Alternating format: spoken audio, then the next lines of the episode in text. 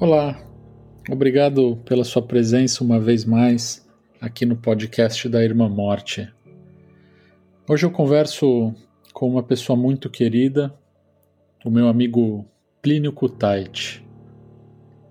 O Plínio vai nos falar um pouco do seu trabalho como coordenador do núcleo de cuidados integrativos no Hospital Sírio-Libanês, em São Paulo. E também vai nos contar alguns momentos da sua história pessoal, da sua trajetória até aqui. Essa história do Plínio, e isso sobre o meu ponto de vista, joga muita luz sobre o trabalho que ele desenvolve e ao qual ele se dedica há tanto tempo. Na medida em que essa trajetória do Plínio é também uma busca pela sua própria integralidade, por se tornar mais inteiro e mais pleno. Além de ser o coordenador do Núcleo de Cuidados Integrativos do Sírio Libanês, o Plínio é mestre de Reiki.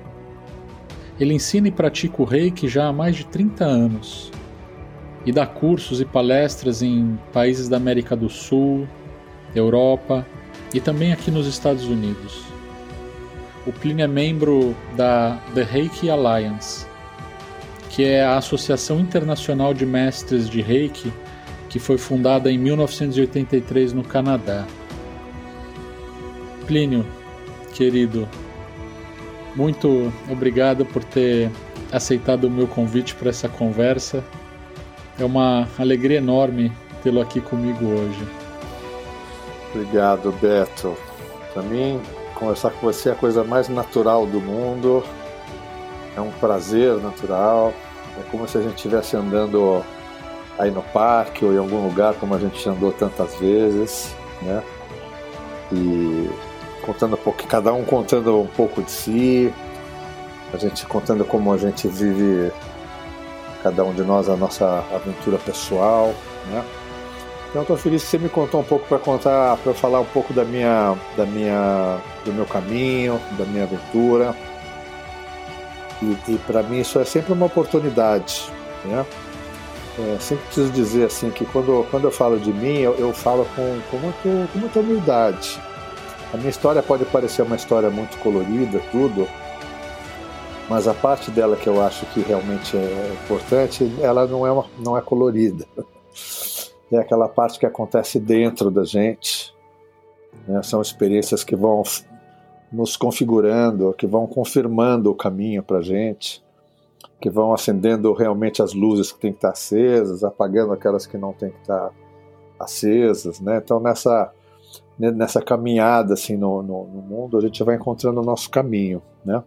Eu vou compartilhar um pouco do, do, da busca do meu próprio caminho, que continua evidentemente. Pois é, Plínio, eu, eu, sei que você, é, você citou aí as nossas caminhadas, nós já tivemos muitas conversas, é, conversas pessoais sobre você, sobre mim, e eu sei, você, uma das coisas que você me contou é que você vem de uma família de médicos, não é? O seu pai foi médico, é, você tem outros médicos na família também, e em um determinado momento você é, decidiu seguir a carreira da medicina, foi isso? E depois você desistiu da carreira de medicina. Conta um pouco para a gente como é que foi essa, essa, essa sua decisão de, de não seguir a carreira da medicina e como é que, e como é que você é, vivenciou essa sua decisão e essa sua trajetória até você chegar aonde você chegou, que hoje você está no hospital no mundo da saúde, mas numa outra, num outro lugar, né? Conta pra gente um pouco dessa sua trajetória, Plínio. Tá bom, eu acho que eu vou contar um pouco como eu cheguei na medicina primeiro. Né? Bom, então eu, eu realmente nasci numa família é, de médicos, né? Meu pai é médico, meu irmão é médico, hoje meu filho também é médico. Antes do meu pai já tinham médicos na família também, né? Uma família muito, muito estruturada, Beto. Né? Meu pai, minha mãe, os meus irmãos, tudo muito cuidadoso, muito amoroso, muito harmônico. Realmente eu agradeço de ter nascido na família que eu nasci, né? Mas quando eu cheguei perto dos meus 14 anos, eu senti aquele impulso que eu acho que todo adolescente sente, né?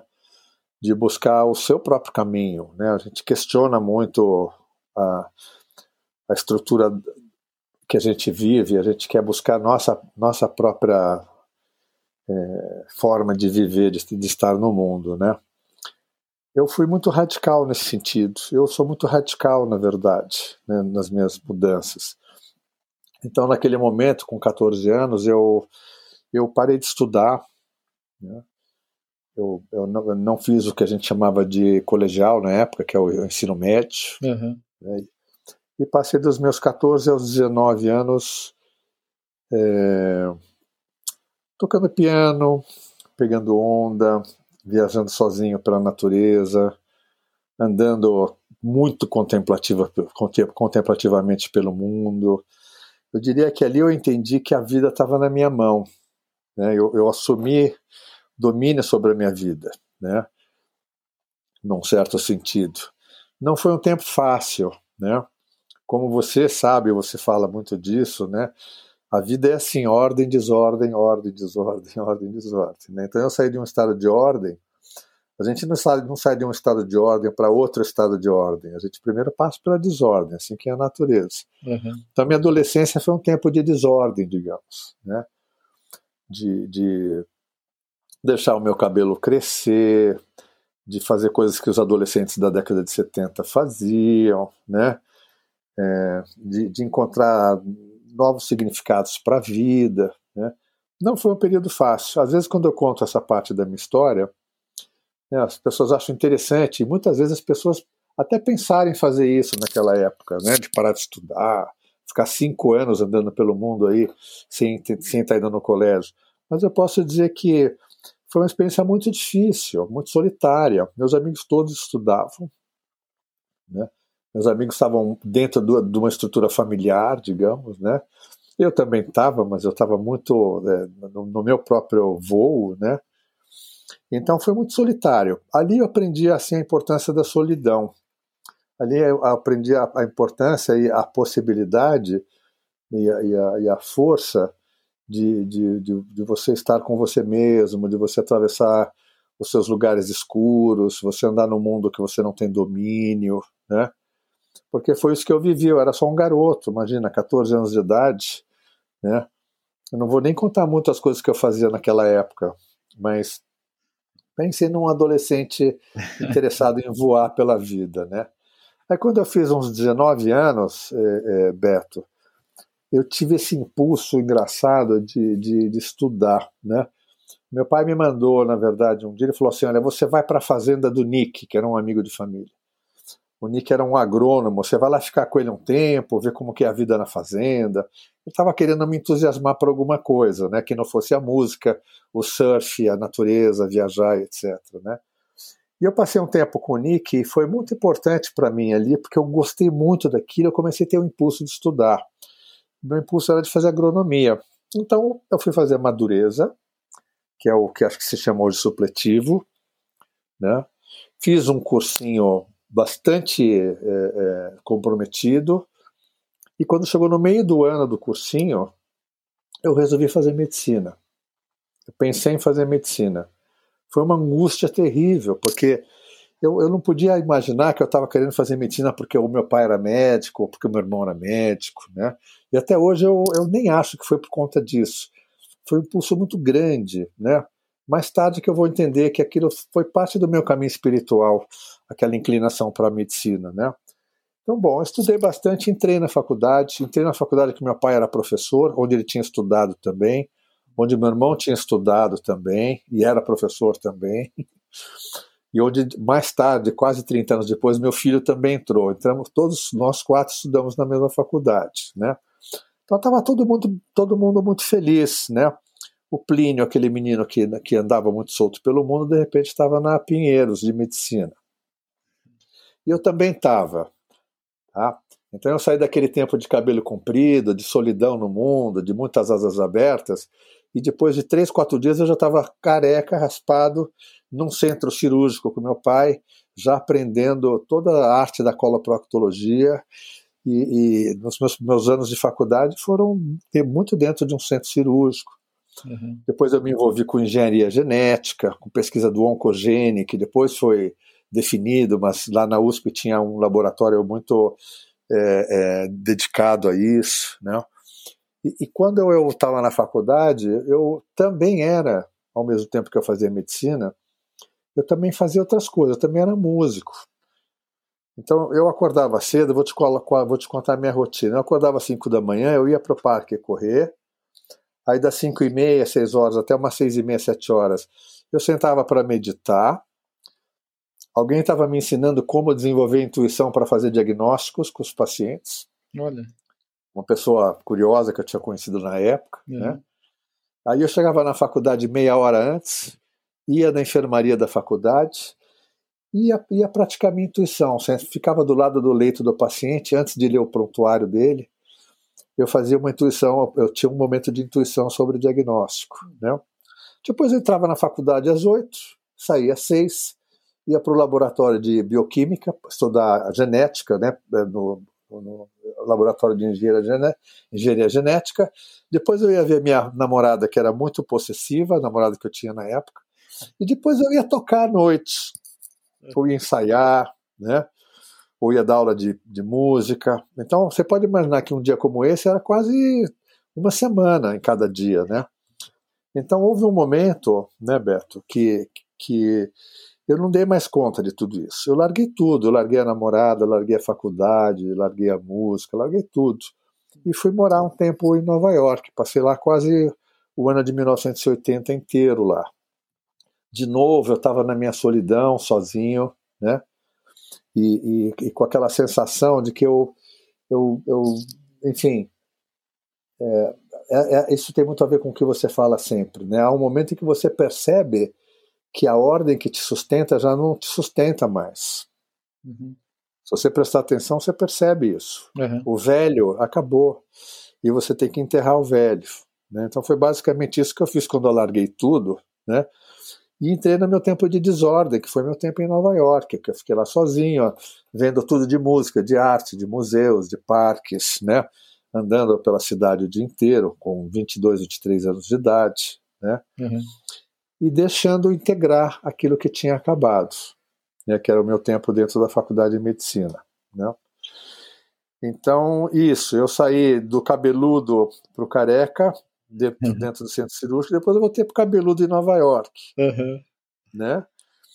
Tudo isso foi me enriquecendo. Esse tempo em Nova York foi um tempo parecido com o meu tempo de adolescência, de estar sozinho, de estar fazendo meu próprio voo, né? Então uma coisa eu desenvolvi nisso, né? Eu desenvolvi minha, uma capacidade de aprender com a minha própria experiência, coisa que eu considero muito importante na vida, né? A gente vive num mundo que oferece muitos saberes, muita, muita evidência em termos de ciência, né? As pessoas parecem que sabem os caminhos, tem muito métodos no mundo, né? Se você vai aprender música tem método, se você vai aprender francês tem método, se você vai entrar na, na, numa relação mais aprofundada com, sua, com a sua espiritualidade, tem lá um método, um sistema de crenças, né? É. E eu, eu aprendi muito de andar sozinho pelo mundo e, e com a minha própria percepção desenvolver minha experiência e, digamos, a minha, minha relação comigo mesmo e com o mundo. Né? Uhum. Então, esse trecho da minha vida foi mais ou menos isso, Beto.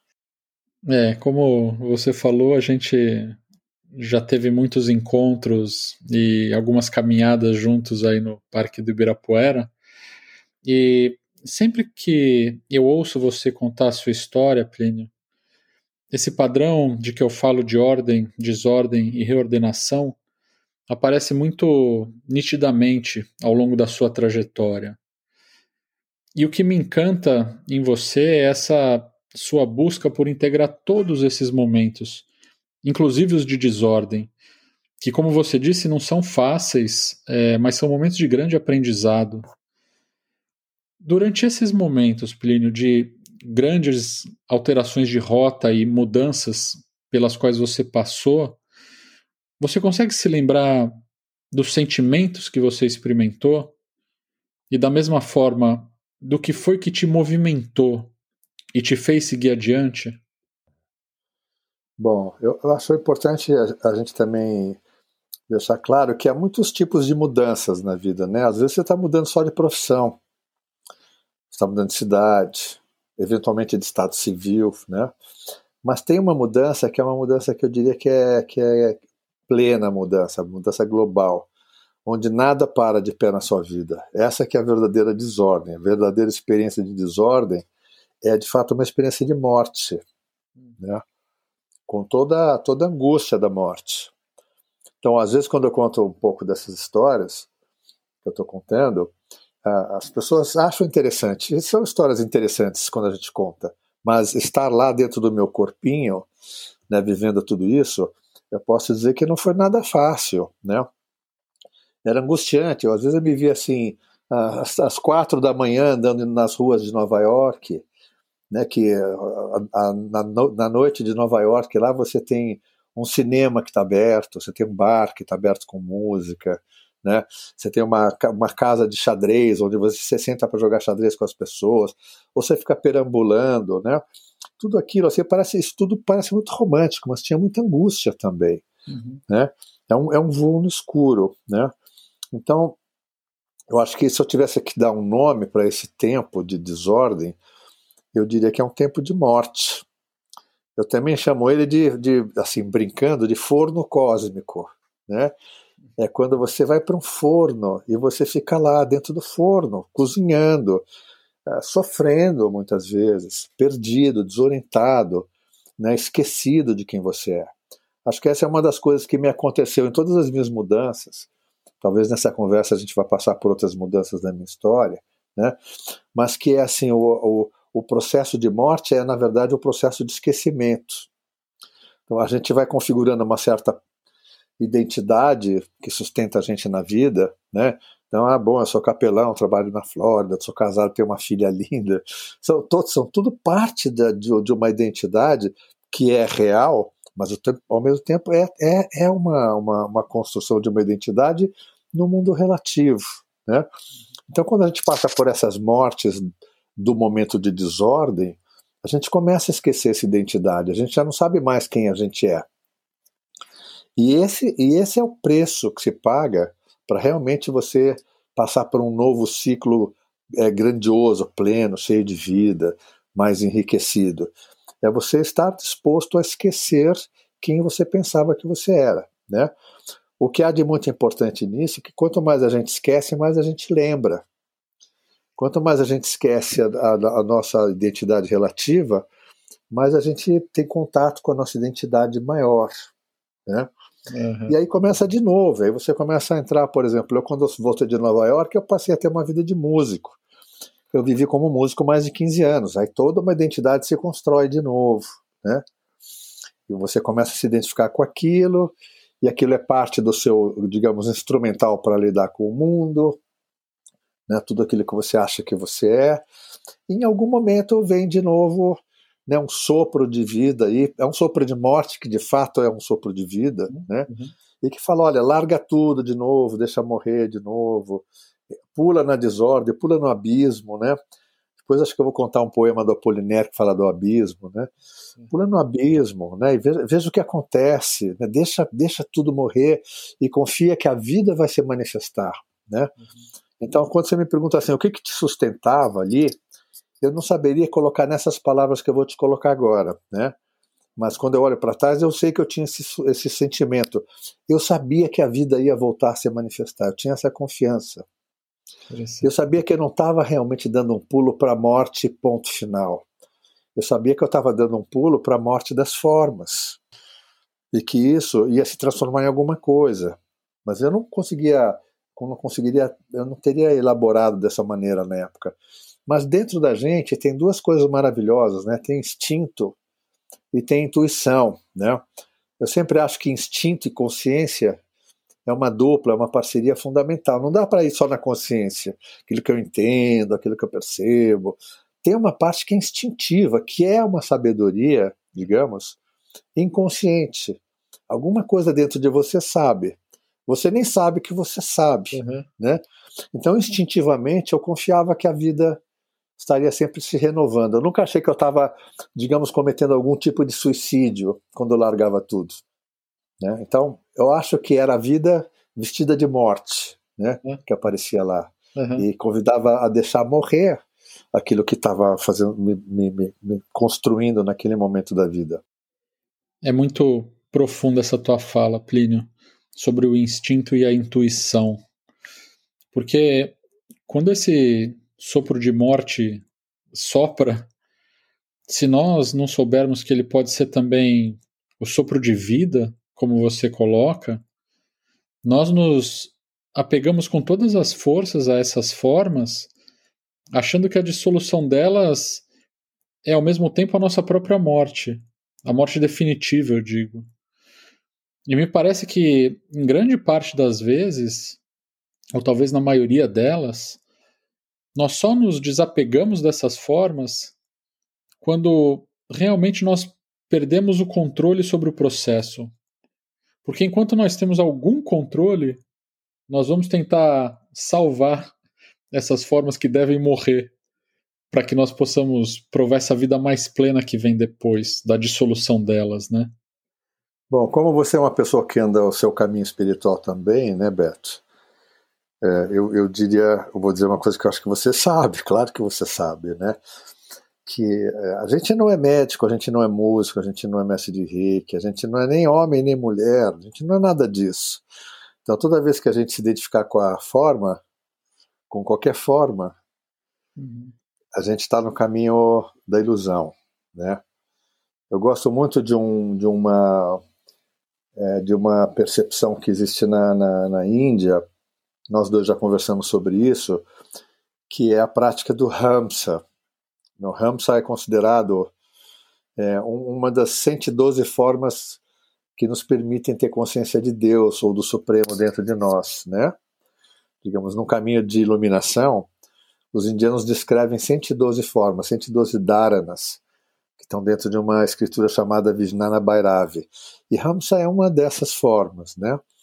E, e significa, é uma, é uma forma de respiração, que não vem ao caso.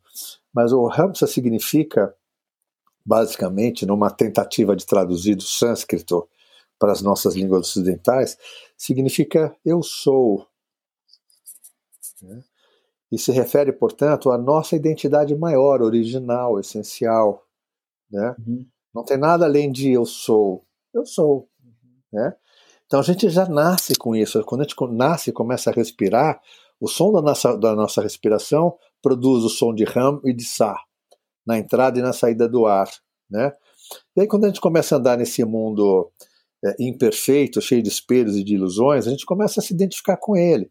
Então chega um momento que você fala assim: eu sou filho de Fulano, eu, eu torço para São Paulo, eu estudo tal escola. Né? Então aquele eu sou simples, ele vira assim: eu sou São Paulino, eu sou católico, eu sou da família X, eu moro, eu sou, eu sou paulista. A frase vai se esticando, e quanto mais essa frase se estica, Beto, mais a gente está entrando no território do ego, hum. mais a gente está entrando numa identidade que é a identidade que a gente precisa, sim, no mundo relativo. O uhum. que, que é o caminho espiritual? É quando você começa a diminuir a frase, retirar tudo e voltar para o Ramsa uhum. simplesmente. Uhum. Ali eu não, eu não sou médico, nem músico, nem Plínio, nem pai, nem avô, nem, nem amigo do Beto eu sou. Uhum. né? Ali eu sou, eu sou. Né? Qualquer palavra que vier depois disso me afasta de um sentido é, é, é impossível de colocar em palavras, mas é o sentido de conexão com essa identidade maior.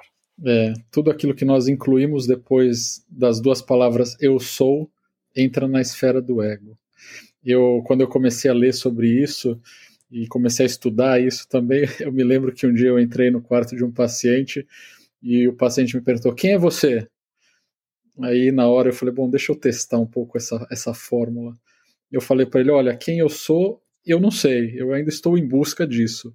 Mas aqui eu trabalho como capelão. ele me olhou de uma forma estranha e falou: Bom, é. tá entrando alguém meio maluco aqui no meu. Chama o médico, por favor. chama, chama, o médico, né? É fantástico. Mas, Mas essa experiência toda, Beto, desculpa. Imagina. Essa experiência toda, ela. Porque eu acho que é importante na nossa conversa eu trazer o, o, o meu lado pessoal, né? Tudo isso é bonito de falar, são, são temas interessantes na vida, mas não tem experiência fácil nenhuma aí. Não. Você diminuir a frase como conceito, como ideia, é uma ideia maravilhosa, filosófica, poética, tudo, né? Mas de fato, o caminho de reduzir a frase, o caminho de se aproximar da sua verdadeira identidade, que é o que no fundo eu estou buscando a minha vida toda, né? É um caminho que tem de tudo.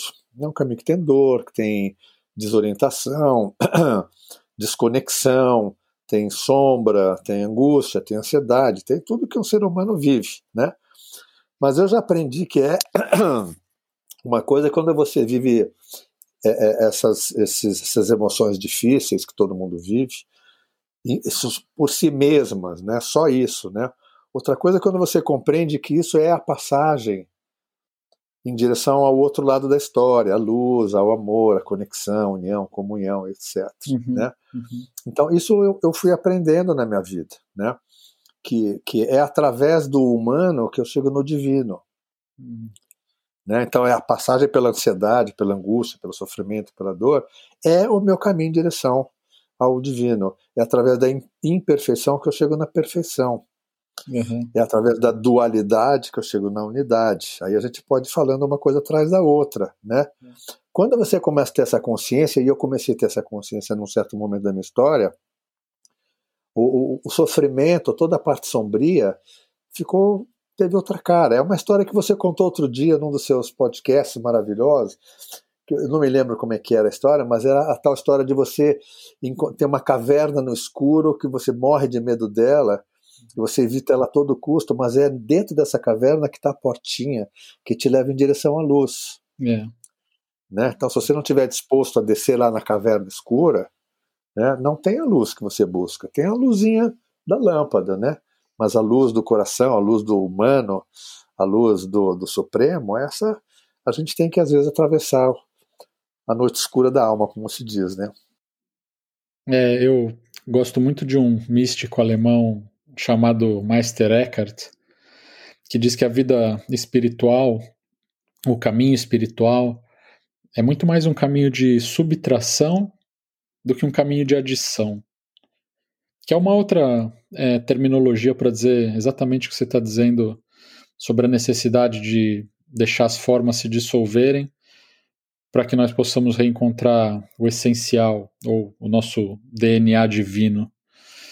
E o Thomas Merton, que foi um monge americano que ficou muito famoso, não só aqui nos Estados Unidos, mas no mundo inteiro, e que um tempo depois da sua morte acabou até sendo canonizado pela Igreja Católica. Ele dizia que muitas vezes nós passamos a vida inteira escalando a escada do sucesso só para descobrir quando nós chegamos lá em cima que não havia nada e que nós apoiamos a escada contra a parede errada. Algumas pessoas, como é o caso de São Francisco de Assis, é, conseguem perceber isso já na saída, né? Sem perder tempo nem com o movimento de subida e nem com o movimento de descida. Essa história é maravilhosa. Quando você fala dele, assim, para mim, né? Quantas vezes você já me falou dele, né? De Francisco. É, é uma história que me toca muito. E dentro da conversa que nós estamos tendo, Beto, eu vou dizer o seguinte, né? Claro que há pessoas especiais no mundo, né?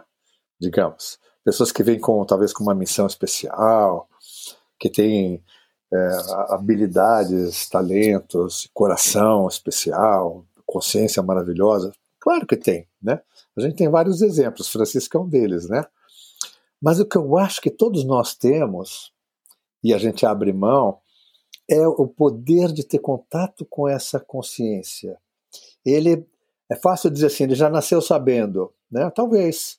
Eu já, acho que todos nós já nascemos sabendo, essa é a verdade, Sim. né? Mas a gente sabe, mas, mas esse sabe está no terreno do não sabe, está tá atrás, está nas nossas costas, né? Como que a gente entra em contato com, com essa consciência que é tão é, destacada do mundo material, do mundo dos sentidos, né? É, é, um, é, um, é um contato com alguma coisa dentro de você que fala, não, eu sei, o importante é a natureza, né? Ou não, eu sei, não importa se você está fazendo uma coisa ou a outra, né? Há um caminho, há uma luz para você encontrar, não sei. Mas um, um, digamos, um clarão, como se fosse assim um, um, um, canto da sereia, um sinal de iluminação, assim, só uma piscadinha da iluminação que te aponta um caminho. E aí, quando você sabe daquilo, quando aquilo entra dentro de você, você sabe aquilo, nada do mundo material, do mundo relativo, do mundo que a gente do mundo cultural que a gente está vivendo, nada disso vai te impedir. Né? Aquilo vai ser o teu guia, vai ser a sua locomotiva, vai ser a tua força, né? vai ser teu norte, tua inspiração. Né? Então acho que Francisco foi assim, acho que Jesus foi assim, né? Uhum. acho que Buda foi assim, mas muitos bilhões de pessoas foram assim. Sim. Eu não quero colocar isso na mão de três ou quatro, porque não acho que está está na mão de todos nós. Né? Então, nessa nossa conversa aqui, Beto, acho importante dizer isso, né? que, que todos nós temos algo muito grandioso. Né? A gente está sentado em cima de um, de um grande vulcão poderoso, a gente, tá, a gente tem dentro de nós uma força infinita de vida e a gente não tem a percepção disso. Portanto, a gente não confia nisso. Uhum. Então a gente tenta se adaptar ao mundo relativo e construir uma vida no mundo relativo, né? Que é a história de construir a casa na ponte, né? Uhum. Não dá certo, né? Uhum. Tem, tem, tem, um, tem, um, tem um norte que pisca para gente, que pulsa para gente, se a gente prestar atenção. Por que, que é importante olhar para dentro? Porque é só olhando para dentro. Eu estou seguro que Francisco de Assis olhou para dentro ele não, ele não viu tudo isso na, na, no topo de uma árvore, né? Ele viu tudo isso porque de alguma maneira ele olhou para dentro, olhou para si e olhou com os olhos abertos, o coração aberto. Não precisa ser muito místico para ter essa experiência, né? Uhum. Sim, com certeza. Aliás, as palavras que Jesus disse muitas vezes, me segue ou siga-me, deixam bem claro que esse é um caminho aberto para todas as pessoas.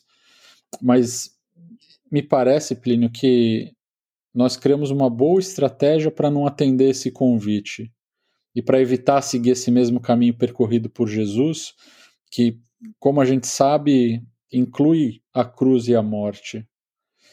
Ao invés de seguir Jesus, nós passamos a adorá-lo, achando que de uma vez por todas ele resolveu por nós e para nós essa parte do sofrimento. E que a única coisa que nos cabe agora é viver um caminho de constante ascensão e um dia lá na frente morrer em paz para desfrutar então da ressurreição. E veja, quando eu falo nós, é porque eu também me incluo aí. Quem teve a oportunidade de ouvir algumas das minhas histórias pessoais ao longo dos episódios da primeira temporada, sabe como foi difícil para mim entender e integrar a desordem, o sofrimento e a morte na minha própria vida e na minha experiência cristã. Isso é até curioso quando a gente pensa que o próprio rito de entrada na tradição cristã, o batismo, é um rito que expressa bem esse padrão de morte e ressurreição.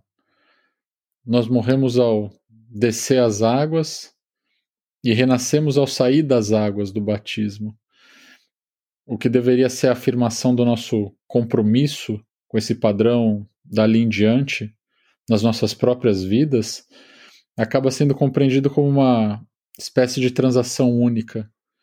E por isso nós estranhamos quando somos chamados a morrer e a renascer outras tantas vezes ao longo do caminho. É, mas como você disse lá atrás, quando nós não sabemos que a vida para além dessas mortes sucessivas que nós devemos morrer durante a nossa existência, a nossa tendência é resistir a esse processo. É, eu, eu acho que quando a gente é, tem uma noção desse paradoxo, né, de que sim, nós somos insignificantes, por um lado, mas por outro lado nós somos grandiosos, uhum. Quando a gente percebe isso, as duas coisas, a gente vai ter a humildade da insignificância, uhum. né? Uhum. E a gente vai ter toda a sabedoria da grandiosidade, toda a consciência da grandeza mesmo, né? É. E, e, é, todo esse assunto me toca muito, né? É, porque eu, eu acho assim que eu tenho, eu tenho um pouco a sensação desculpa se isso pode parecer arrogante da minha parte dizer isso, né? Mas eu tenho a sensação que a grande parte das, da, das pessoas, a grande maioria das pessoas, não tem noção da própria grandeza. Ou tem a impressão de que se elas têm uma grandeza, quer dizer que elas são maiores que alguém. E não é, essa, não é dessa grandeza que eu estou falando. É a nossa grandeza original, né? Nossa grandeza original. Então a gente fica oscilando entre insignificância e grandeza. A vida é assim, entre perfeição e imperfeição, né? Entre a luz e a sombra. O tempo inteiro a gente está fazendo isso. Mas se a gente não tiver a noção de que há a perfeição, que há a grandeza, né? Que há o supremo, que há o divino, aí cada um vai dar o nome que quiser para isso, né? Se a gente não tiver essa noção, a gente está aprisionado, não tem outra palavra, no mundo relativo. Aí a gente vai fazer carreira, a gente vai querer ser alguma coisa, vai ter uma frase bonita para dizer quem a gente é. Uhum, uhum. Quer dizer, aí, aí, a gente caiu na armadilha, né? Vida perdida. Então, uma das coisas que eu acho que realmente desperta muito a gente, a, desperta a nossa consciência para isso, Roberto, é a morte. Agora, nós lutamos bravamente contra a morte. Quantas vezes a morte não veio, não vem visitar a gente, fala assim, muda de vida, larga isso tudo, sai dessa cidade, esquece essas crenças que você tem, né? Deixa morrer todas as formas. Ela não fala nessas palavras, né? Mas ela, de alguma maneira, ela está trazendo isso. O que, que nós fazemos? Nós lutamos contra a morte. É a especialidade dos humanos, né? A gente não tem entendimento do que realmente a morte pode significar. Né? Então, quando a gente dança com a morte, ao invés de lutar contra ela, ela leva a gente numa dança de vida. Ela apresenta para a gente uma vida. Antes ela põe a gente no colo, deixa a gente lá no, um ano, dois anos no colo dela, perdido, desorientado, se esquecendo de tudo, deixando morrer tudo, vivendo luto, inclusive, integrando coisas, né?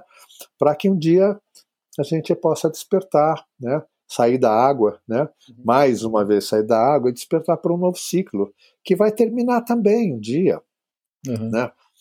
Então, assim, a, eu, quando eu olho para a minha vida, eu, eu, tenho, eu tenho uma sensação de, de gratidão por ter tido uh, a coragem, ou o desprendimento, ou, ou, a ingenuidade, sei lá, de me entregar à morte nos momentos que ela me chamou para dançar. Eu dancei, né? Uhum. Dancei muitas outras vezes, quer dizer, eu larguei medicina, depois fui para a música, larguei a música, fui para o reiki, né? deixei uma, uma vida de mestre de reiki que eu viajava por muitos países ensinando para entrar dentro de um hospital, né? Continuo ensinando o reiki, continuo sendo mestre de reiki, mas entrei num outro território, né? E cada morte dessas me levou adiante em termos do, da minha consciência de quem realmente eu sou, né?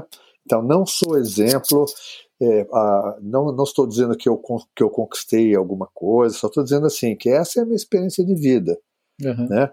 E se eu tivesse que sugerir alguma coisa para as pessoas de modo geral, eu sugeriria assim: dancem com a morte. Né? Entendo que é a morte que leva a gente em direção ao novo. Né? É a morte que, que, há, que faz a gente esquecer o que, o que precisa ser esquecido também. Né? É a morte que abre os nossos olhos, é a morte que mostra para a gente a, a própria vida. É, você falou agora há pouco sobre o apego às formas e sobre fazer carreira. E eu me lembrei de uma frase que você me disse há um tempo atrás, Plínio, que me tocou profundamente. Você me disse: Eu não faço carreira, eu faço caminho. E esse seu caminho e essa sua dança com a morte, como você descreveu agora, te levaram de volta ao mundo da saúde, ao hospital.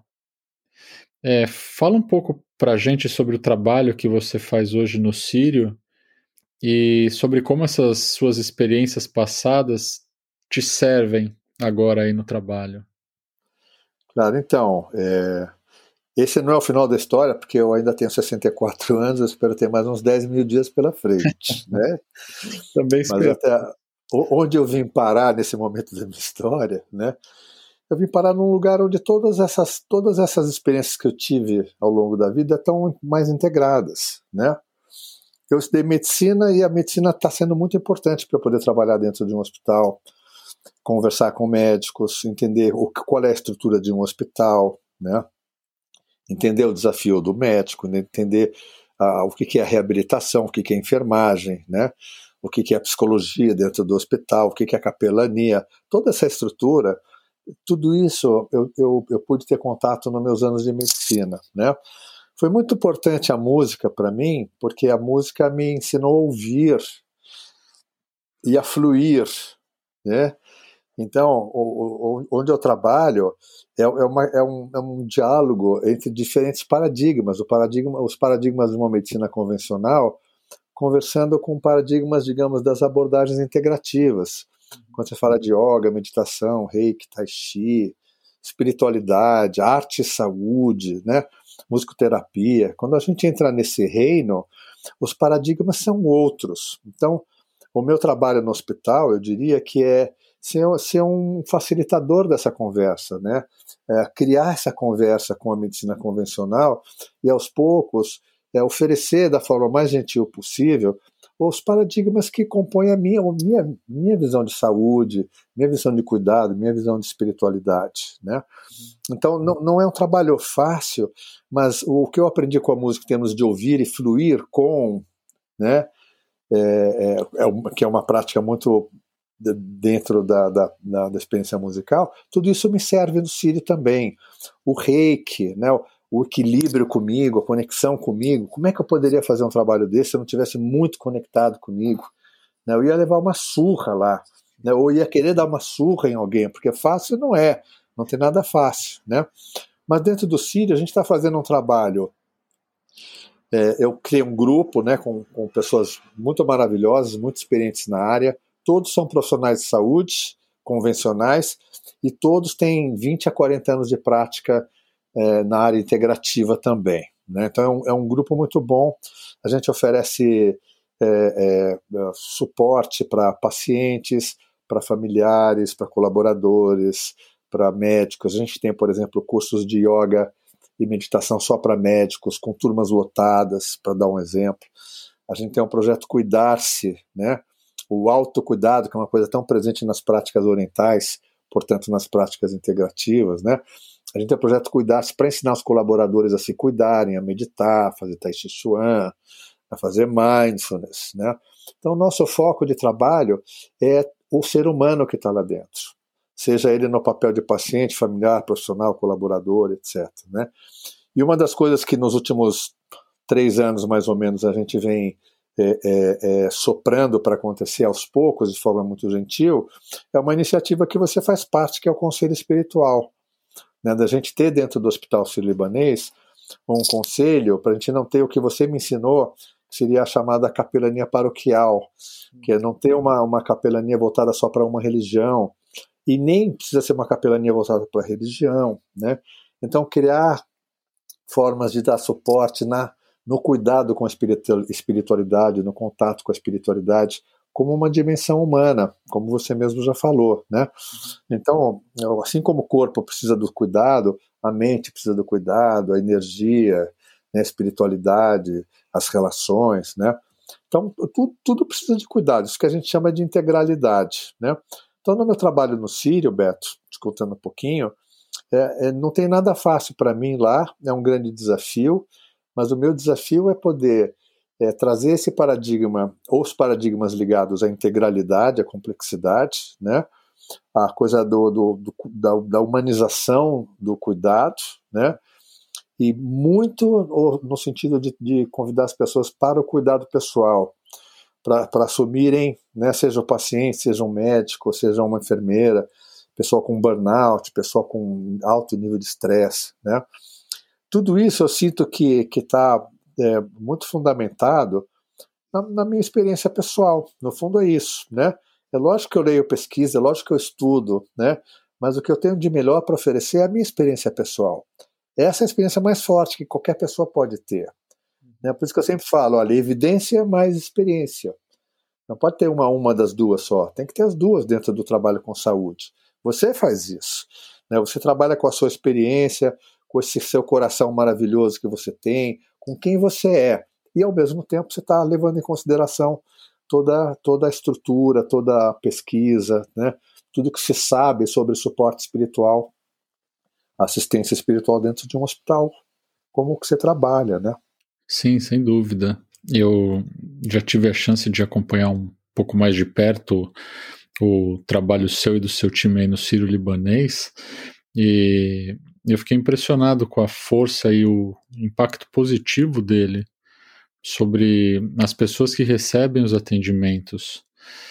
Agora, tem uma coisa que você fala também, Plínio, que eu acho importante, eu queria pedir para você comentar aqui. Você disse que é mais fácil cuidar de pessoas com um grau de autoconhecimento mais elevado do que cuidar de pessoas que não têm esse contato mais íntimo consigo mesmas. Fala um pouquinho sobre isso, Plínio. Olha, eu, eu, o, conceito que é muito importante é o conceito do paciente ativo e responsável. Uhum. Né? Quando o paciente é ativo e responsável, o, o, o que ele vai atravessar na, numa, numa doença, num tratamento, etc., tem, tem, tem outra configuração. Né?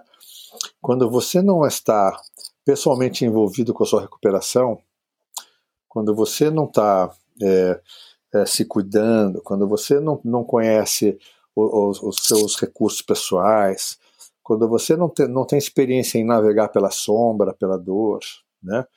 quando você não sabe encontrar luz dentro de você quando, quando há necessidade, ou seja, quando você não se conhece, não tem muita noção de você, você está na mão da medicina. Você é o paciente passivo, né? Então eu, eu, eu falo um princípio dentro do Sírio que eu trouxe quando a gente abriu o nosso núcleo, que diz assim: cura e educação, asas do mesmo voo. No processo de cura, a educação é essencial. Né? Então, eu me educar para me conhecer, eu, edu, eu me educar para conhecer o que, o que me compõe dentro de mim, eu me educar no sentido de me instrumentalizar para participar ativamente, responsavelmente do meu processo, é muito fundamental. Então, o paciente crônico que não, que não, não, não tem o autoconhecimento, ele, está sem o patrimônio mais importante dele, que é a força pessoal que ele tem, que tem que estar tá junto com a medicina, que tem que estar tá junto com aquilo que está acontecendo, né? Agora, dizem, desculpa, vou dizer só mais uma, uma, uma, um pensamento japonês, né? Dizem assim, os japoneses dizem isso, né? Que quando a gente está com sede, é tarde para cavar um poço, né? Então, às vezes, quando você já está lá, você ficou doente, você está internado, você está fazendo um tratamento agressivo, você tem um prognóstico duvidoso, tudo isso é muito difícil. Se ali nesse, naquele momento você ainda não começou a fazer seu processo de se conhecer, de, de ter contato com a sua força pessoal, ali é mais difícil, né? Se você já chegou lá tendo toda essa experiência pessoal, é mais fácil aprender a meditar, aprender a relaxar, respirar, visualizar, né? Como recursos de, de, de suporte, né? Naquele momento. Muito bom, Plínio, muito bom. Para encerrar, eu queria te fazer uma pergunta. Como as pessoas, os pacientes que vão ao Sírio Libanês ou que estão internados lá, podem encontrar você e os outros profissionais desse seu time maravilhoso? As pessoas precisam solicitar a visita de vocês ou o atendimento acontece automaticamente? Não, ela precisa solicitar. A gente é, é, ou ela solicita, ou o médico solicita, prescreve. Alguns médicos já sabem fazer isso, né? Uhum. muitas vezes as enfermeiras, enfermeiros que são muito sensíveis a esse tipo de suporte também é, nos chamam, né? Então pode acontecer de várias formas diferentes, né? Normalmente no hospital as pessoas sabem meu meu celular, meu e-mail, sabem como me encontrar, né? E, então não, não, vou deixar aqui, porque acho que não é o caso, mas vão me encontrar. Núcleo de Cuidados Integrativos. Né? Até no site a gente tem lá do hospital, né? Para, enfim, para poder estar presente nessas horas também. Muito bom, Clínio. Mais uma vez, meu amigo, muito obrigado por aceitar o meu convite para falar aqui no, no podcast da Irmã Morte. Um abraço muito apertado, virtual. Espero encontrá-lo em breve para poder abraçá-lo pessoalmente e, quem sabe, fazer mais uma daquelas nossas caminhadas aí no Parque do Ibirapuera. Com certeza, querida. Quando a gente conversa, a gente já está caminhando, né? É muito difícil a gente encerrar a nossa conversa. E eu também quero dizer para você que, como você sabe, eu sou muito admirador seu Você é um irmão para mim, o seu trabalho, o seu serviço no mundo é, é imensamente valioso e realmente é uma honra poder caminhar do seu lado, a gente compartilhar, a gente aprender um com o outro e, e seguir o caminho aí. E quem sabe contribuir com outras pessoas também. É isso aí, meu querido irmão. Então, continuemos caminhando juntos e para vocês que nos ouviram até aqui nesse episódio do podcast da Irmã Morte, eu agradeço de coração e deixo o meu abraço. Até a próxima.